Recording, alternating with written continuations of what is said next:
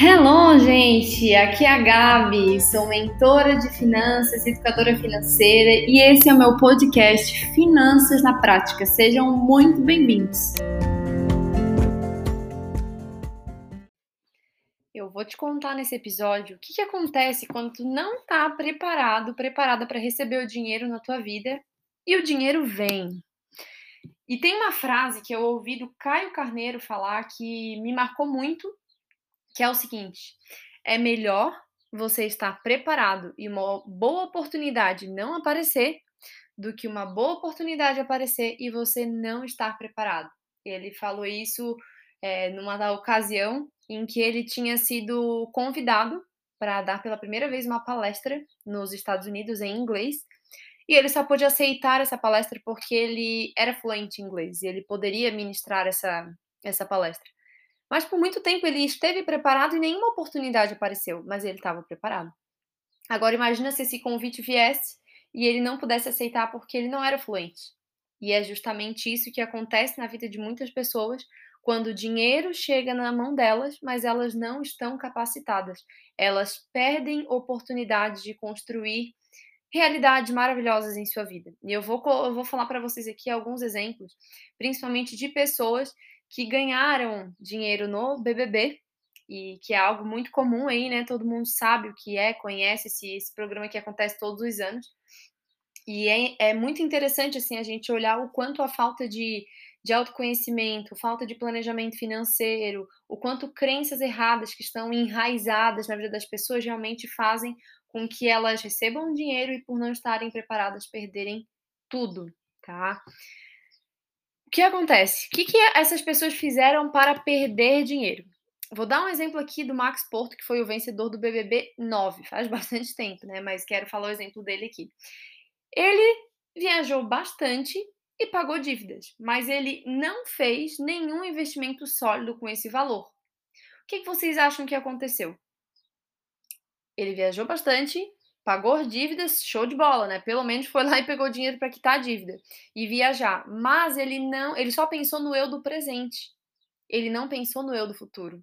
E aí, sabe o que aconteceu? Ele não fez os investimentos e acabou adquirindo mais dívidas.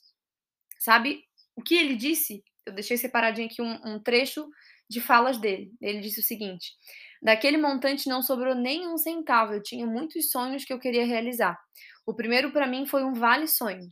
De lá para cá me endividei bem. Hoje tenho dívidas milionárias. Olha que loucura. Ele tem dívidas milionárias. E ele tentou investir na época na carreira de coach para futuros BBB, mas não funcionou. E aí também já vem uma outra lição. Ele quis usar o dinheiro para investir em algo que ele não era era expert e capacitado para fazer.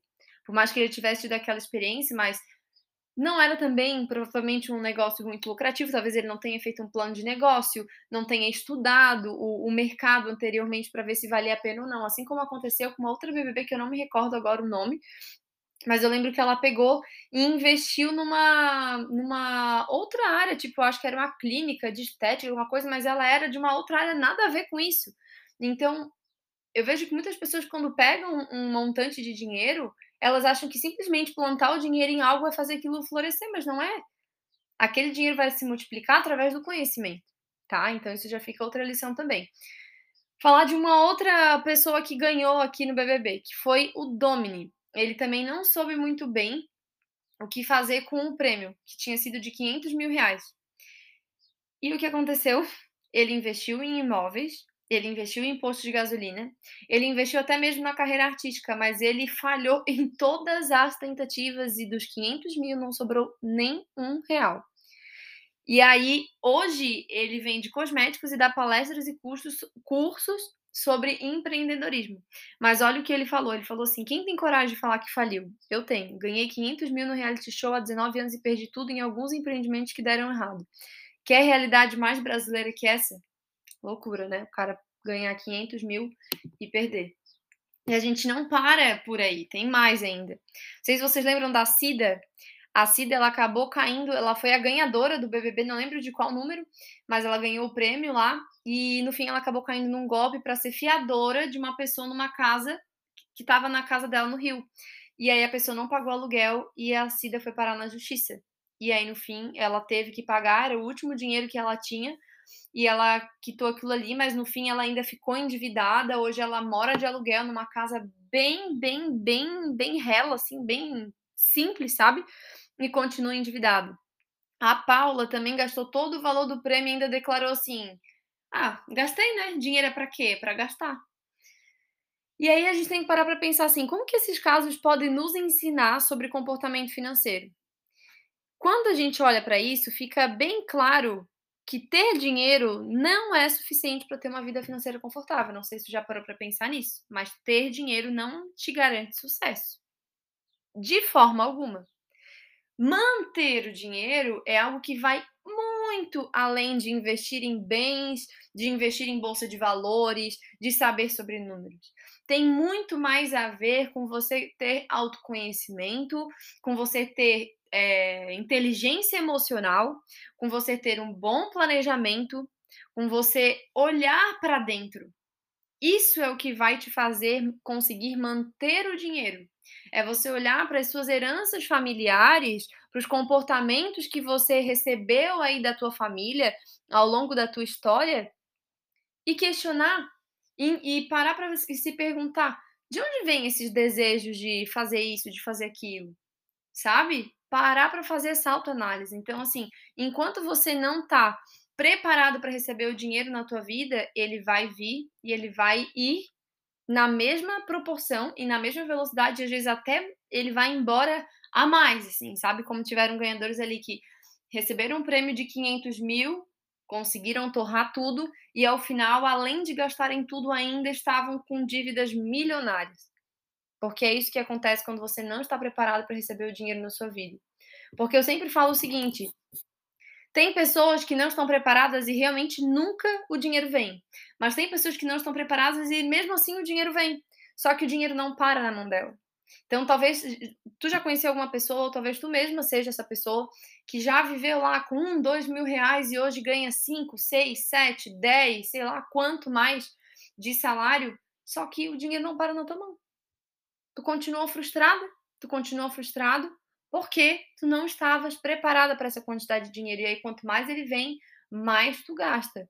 Por falta de conhecimento, por falta de sabedoria em lidar, por falta de planejamento, por falta de autoconhecimento, por falta de várias coisas. Então, entenda de uma vez por todas que conseguir manter o dinheiro na sua vida, seja para a sua reserva financeira, seja para esse dinheiro estar mantido na sua mão para que você realize um sonho, não tem a ver com números, não tem a ver com a sua capacidade, com exatas.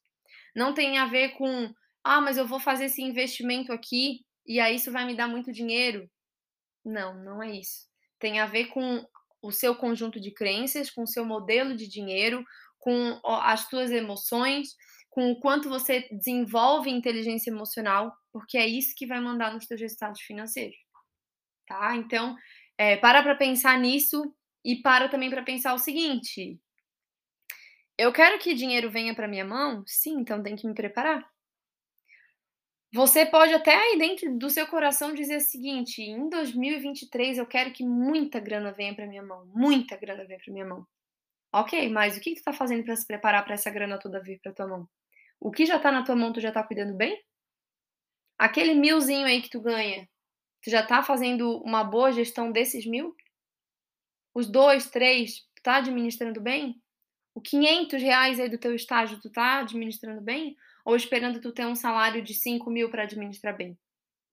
Começa dando o seu melhor hoje, porque é cuidando bem do, do que tu tens hoje que tu te prepara para coisas maiores. Porque Deus não, não vai confiar mais bens a quem ainda não está preparado.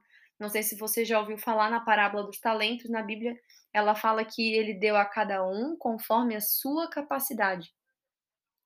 Cada um conforme a sua capacidade. Você vai ser confiado de bens de acordo com a sua capacidade. Se hoje você ganha pouco, não reclame, porque isso é completamente justo de acordo com a sua capacidade de administrar dinheiro. À medida que você começa a se capacitar para administrar mais, Deus começa a te enxergar como digna de confiança e te confiar mais dinheiro nas tuas mãos. É muito interessante o que acontece no processo de mentoria, que eu vejo muitas pessoas que começam e ao longo do período começam a receber aumento. A pessoa que empreende, a empresa começa a faturar mais. Por quê? Agora que ela está se preparando e está cuidando bem do que ela já tem, ela está capacitada para receber mais. Então, quer saber o segredo para te receber mais dinheiro, para te receber um aumento, para tu ver mais grana entrando aí na tua conta? Se prepara cuidando bem do que você tem hoje. Certo? Um beijo e até o próximo episódio. E se você curtiu esse podcast, continua aqui me acompanhando, me segue aqui no Spotify, porque toda semana vai ter conteúdo inédito aqui para vocês sobre como aplicar princípios de finanças na prática na sua vida. E não esquece também de me seguir lá no Instagram, BorgaGabriela, que eu tô sempre compartilhando conteúdos, fazendo lives, para poder te ensinar ainda mais sobre finanças de uma forma simples, leve e descomplicada.